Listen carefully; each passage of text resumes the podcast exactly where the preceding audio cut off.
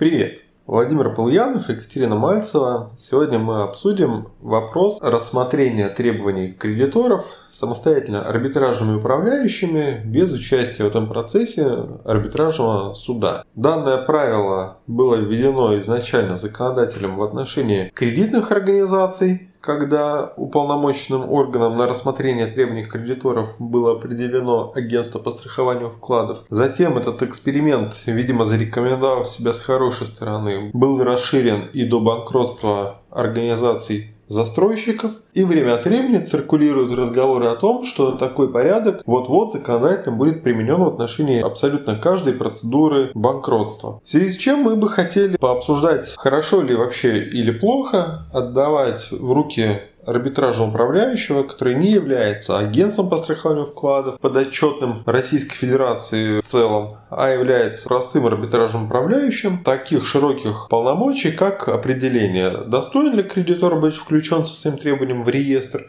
или он этого не достоин. Ну, Екатерина, предлагаю обсуждать это в следующем ключе. Я возьму на себя функции по уничижению этого института и отражению его недостатков. Ну а тебе оставляю прекрасную возможность оппонировать мне и отставить наличие плюсов в этой системе, если, конечно, мы их найдем. По моему мнению, рассмотрение требований самим управляющим это все-таки положительная динамика, нежели рассмотрение этих требований судом. В моей практике уже были случаи рассмотрения требований управляющим управляющим, это в процедуре застройщиков, э, у меня их как минимум две. И если в одной процедуре мы еще придерживаемся старых правил, где требования кредиторов о включении либо в реестр кредиторов, либо в реестр участников строительства рассматривает суд, и управляющий еще не наделен этими полномочиями, и у него развязаны руки, он может делать все что угодно, то все равно за него решение принимает суд, и его дело маленькое. Либо возразить, либо согласиться с данным требованием. А уже во второй процедуре мы столкнулись с тем, что управляющий самостоятельно включает требования в реестр участников строительства и кредиторов. Нет, ну конечно, положительное, только это положительное для всех, кого хочешь, кроме самого арбитражного управляющего. Потому что давай называть вещи своими именами, рассмотрение требований, особенно когда их не 10-20, как в обычной процедуре, а в ситуации с застройщиком, когда их бывает и тысяча, и тысяча плюс, прямо скажем, это дрючка. Вот это по-другому и не назвать. И, конечно, законодатель, э, когда это правило вводит, пускай не основной своей целью, но все-таки подспудно достигает цели от этой дрючки освободить суды. Переложить этот замечательный функционал на плечи арбитража управляющего, который все равно не до человека, его не жалко, пускай рассматривает эти требования. А там, если ошибется, придется, вот уже тогда суд его и накажет за это. Я вижу в этом правиле, честно говоря, больше минусов. Я не знаю насчет оценки их с точки зрения, насколько это большие минусы, но то, что их количество для меня превышает плюсы, это 100%. Давай рассмотрим следующий момент. Когда кредитор обращается со своим заявлением о включении в реестр в арбитражный суд, этот кредитор может быть сколь угодно тупым, написать полную ерунду, не приложить к своему заявлению абсолютно ничего, и арбитражный суд, самый гуманный суд в мире, кредитору вынесет отдельное определение об оставлении его заявления без движения, где русским по белому распишет, какими недостатками изобилует заявление этого кредитора, что надо устранить, над чем поработать, для того, чтобы суд начал рассмотрение этого требования по существу. Но когда кредитор отправит вот такое же на коленке нарисованное требование конкурсному управляющему, который должен будет рассмотреть это требование во внесудебном порядке, тот уже не будет этим заниматься. У управляющего четко в законе написано, что у него есть установленный срок на рассмотрение требования. Вот как ему требование пришло от кредитора, так управляющий его и рассмотрел. В законе есть перечень, что должно быть приложено к требованию. Если чего-то из этого нету, управляющий со спокойной совестью, не давая никаких разъяснений подробных, не давая никаких сроков на устранение недостатков, откажет этому кредитору во включении в реестр, и тот уже будет вынужден тот же самый путь проходить, как бы это было изначально, обращением в суд, уже в суде доказывая обоснованность своих претензий. Ну, я не могу с этим согласиться на сто процентов, как минимум в законе, если мы рассматриваем сейчас также включение в реестр участников строительства, да, по правилам главы 7 закона. У нас управляющий проведение процедуры направляет участникам строительства и иным кредиторам уведомление о введении такой процедуры. Ну и подробно расписывает для участников строительства, так как они являются непрофессионалами в данной сфере, что им нужно приложить. Четкий перечень документов, которые они направляют управляющему для рассмотрения своих требований. Это раз.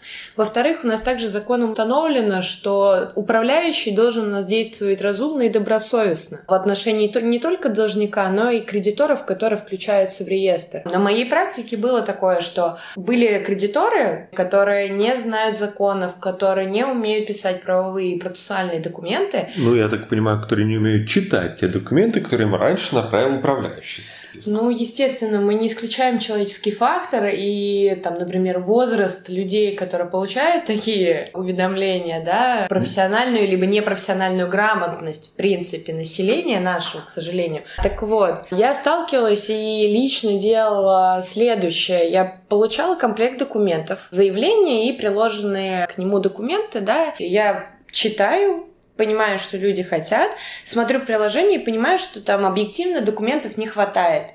Либо там, например, платежного поручения, либо иных каких-то документов для положительного рассмотрения такого требования. Звонила кредиторам, либо участникам строительства и объясняла, что вы не приложили, например, платежку в случае, если будет вводиться такое правило, что управляющий рассматривает требования все по всем процедурам, не только по застройщикам и кредитных организаций, я думаю, законодатель предусмотрит то правило, что в случае недостатка какого-либо комплекта документов управляющий должен будет дать время такому кредитору устранить эти недостатки. Окей, давай тогда продолжим наше рассуждение о дальнейшей судьбе заявления вот такого кредитора к управляющему. Управляющий дал кредитору срок на то, чтобы составить свое заявление надлежащим образом, дать дополнительные доказательства, обоснования, доводов, которые кредитор приводит. Кредитор привел эти доводы, представил какие-то доказательства, которые он счел таковыми.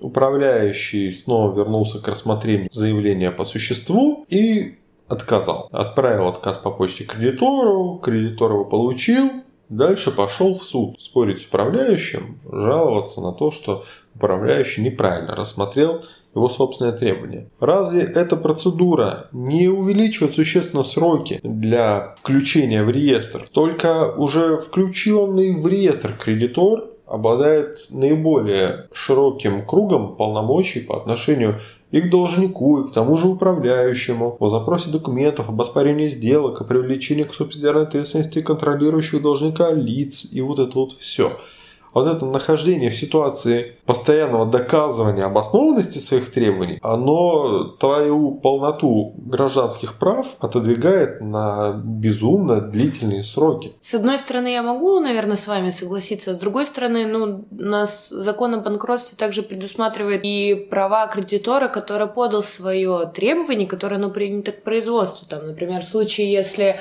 твое требование принято к производству, но не рассмотрено, а управляющий уже вовсю готовится к первому собранию кредиторов, да, для того, чтобы определить период проведения собрания кредиторов, утверждение порядка продажи, у тебя всегда есть право наложить обеспечительные меры в виде непроведения такого собрания. Или, например, ты уже с момента принятия твоего заявления к производству имеешь право знакомиться с иными заявлениями кредиторов, представлять свои возражения на такие заявления. Но от этого никто не застрахован застрахован, неважно в какой форме это происходит. Суд твое требование может назначить производство там, через два месяца, да, и ты там будешь включаться год, и какая разница, это было по вине управляющего или это по вине суда? Ну, здесь, я думаю, нету разницы в принципе.